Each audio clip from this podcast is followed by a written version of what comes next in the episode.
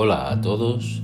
En el Café con Espiritismo de hoy traemos los comentarios de Larisa Chávez en torno a un mensaje del Espíritu Benedita María intitulado En relación a la mujer y a la maternidad, extraído del libro Acciones con coraje para vivir en paz, capítulo 10, psicografiado por el medium Raúl Teixeira.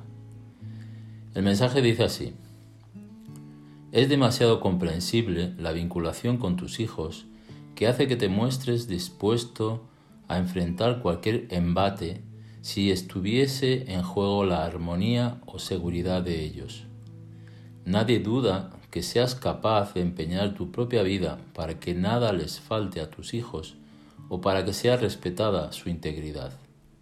Tú, visitado por la satisfacción emocionada de ser padre o madre, ofreciste a tus hijos el nombre, el apellido y le diste un hogar además de tantas otras providencias que sustentan su presente y garantizan su futuro, que esperas que sea luminoso y risueño.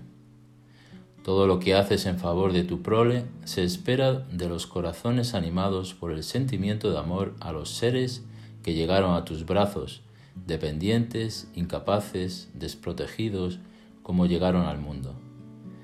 Algo, sin embargo, que se presenta como indispensable a tu entendimiento es la realidad de que, como escribió el poeta árabe Gibran, vuestros hijos no son vuestros hijos.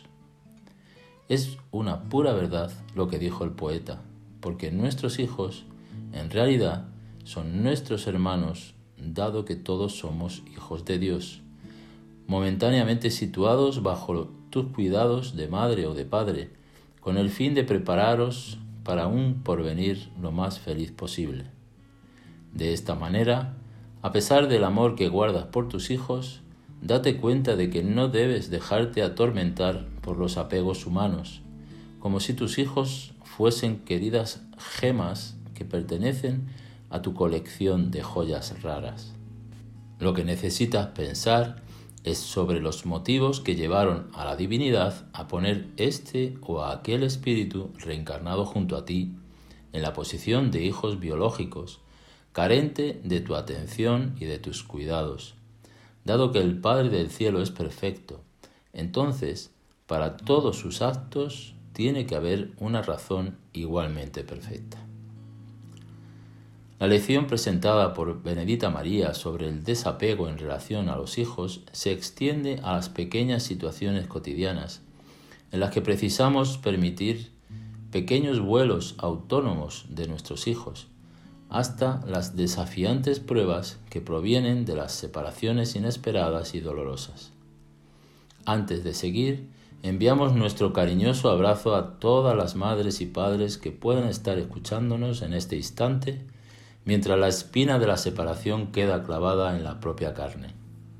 Reciban nuestro cariño de solidaridad y nuestro respeto a su dolor. Benedita María habla desde el lugar de quien bien sabe y conoce ese dolor, porque vivió en su propia piel la separación de los hijos, habiendo desencarnado a un joven y dejando su prole aquí en la tierra, entre ellos el pequeño Raúl, conforme ya hemos comentado en otros episodios. Y es desde ese lugar, del lugar de la experiencia, que Benedita viene a alertarnos. No confundamos amor con apego. Permitamos a nuestros hijos sentir la seguridad de nuestra presencia, de nuestra caridez, de nuestras raíces. Pero sepamos también cultivar sus anhelos por autonomía y libertad. Tengamos el amor sabio que prepara a los hijos para prescindir de nuestros servicios pues en algún momento necesitarán caminar con sus propias piernas y volar sus propios vuelos. Enseñemos nuestras recetas secretas, los secretos de la vida y todas las lecciones hasta aquí aprendidas. Dejemos que se equivoquen intentándolo, que caigan caminando, mientras aquí estamos para extenderles las manos y levantarlos del suelo. No tengamos recelo de ser sustituidos, los pájaros presos en sus jaulas tienen miedo de volar. Tienen alas, pero no están preparados para su verdadero hábitat. Las aves libres vuelan lejos, siguen en libertad, van más allá del horizonte, pero vuelven a los árboles donde hicieron su nido, vuelven en busca de protección, alimento y cariño. Saben el camino de vuelta al hogar sin que, hayan necesitado enjaularse. El amor divino ofrecido a las madres no es una cadena, no es una presión, prisión. Es un lazo de cariño, un reservorio de amor, de abnegación. Mucha paz y hasta el próximo episodio de Café con Espiritismo.